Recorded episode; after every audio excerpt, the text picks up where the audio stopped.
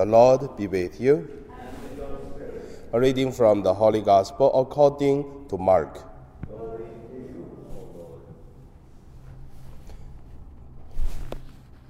Peter began to say to Jesus, Look, we have left everything and followed you.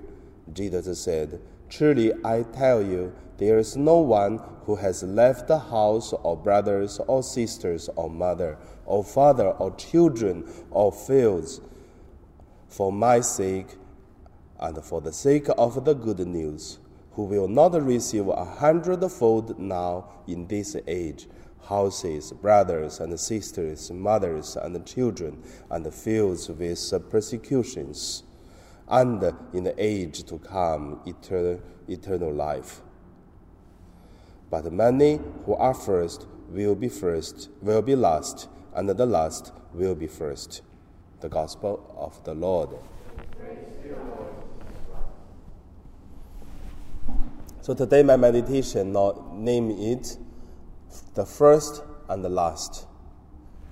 The first point, let us look at uh, the first. In today's uh, life, in today's world, everyone try to become the first because the life is uh, fast. Before from one place travel to another place, it takes a long time. For example, uh, if we see in the old time in the Chinese history, from the central government, but that time central government means uh, Henan province or Xi'an province, uh, Xi'an, uh, uh, yeah, Xi'an. So that is the Song dynasty, the Tang dynasty, the capital city. So travel to south means today somehow like uh, uh, uh, Fujian or travel to maybe Hunan province. So today for us, it just uh, take uh, the train just uh, five hours, eight hours the most.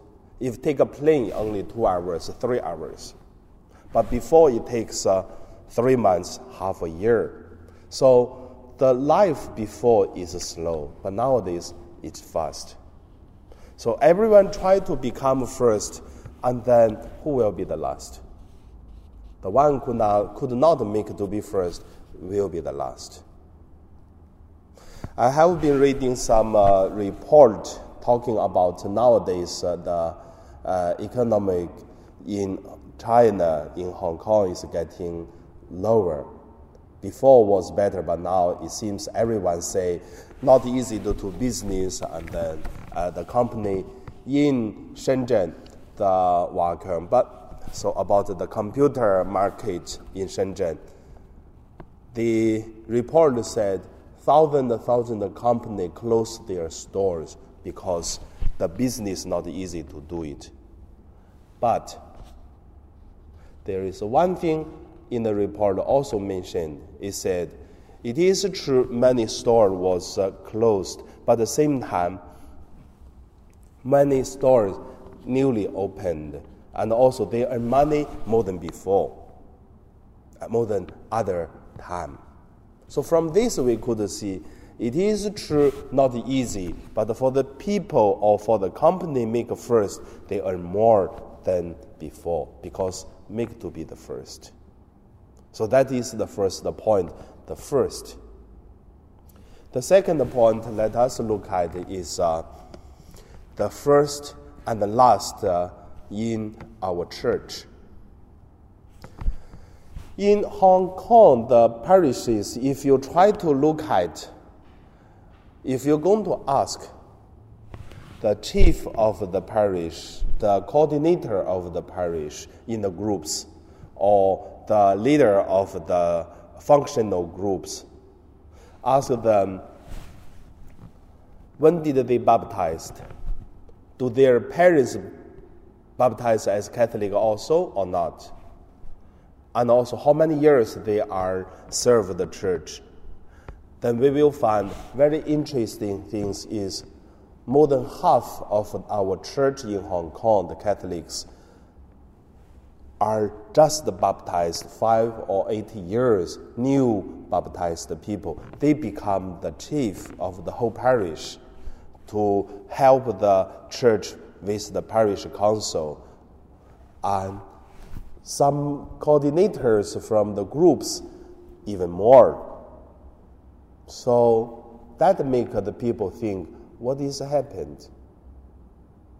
Because in our age, the same in the church are mostly five, seven generations of Catholics in mainland China, in Hebei province. Then nowadays, the church is still full, but many, many parish who also fulfilled the parish, but the people are not traditional Catholic anymore.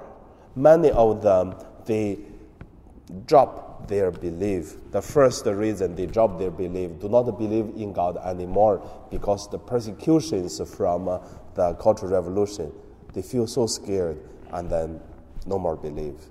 The second, gen- second reason is uh, because of the marriage.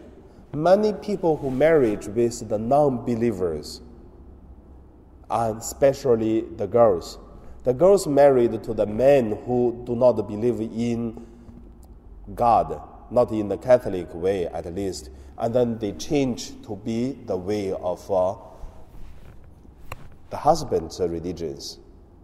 And then the third reason, by all kind of reasons, laziness or whatever, and then they also named Catholic, but they never go to church. So the first become last. And also because the new generations, people looking for faith, especially many people, they found, uh, they try to looking for the meaning of life. And then even under the persecution, even there is a limitation from the communist government, even do not allow people go to church. But there are still many people they baptized through the catechism class, and then they become Catholic. So the first become the last, the last become the first. So end my sharing, just want to say, how about in our life, in our groups, in our parish? Very interesting. If we look at uh, the ladies' guild in our parish, I would say before was foreigners, they were the first, and then the Chinese Catholics was uh, the last. But nowadays, there's no much foreigners, and then there are more Chinese background become the first, and then the foreigners become the last.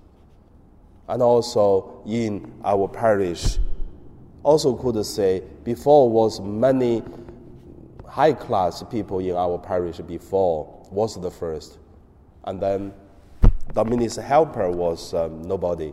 But nowadays in our parish, the OFWs become the majority and also chief everything in our parish.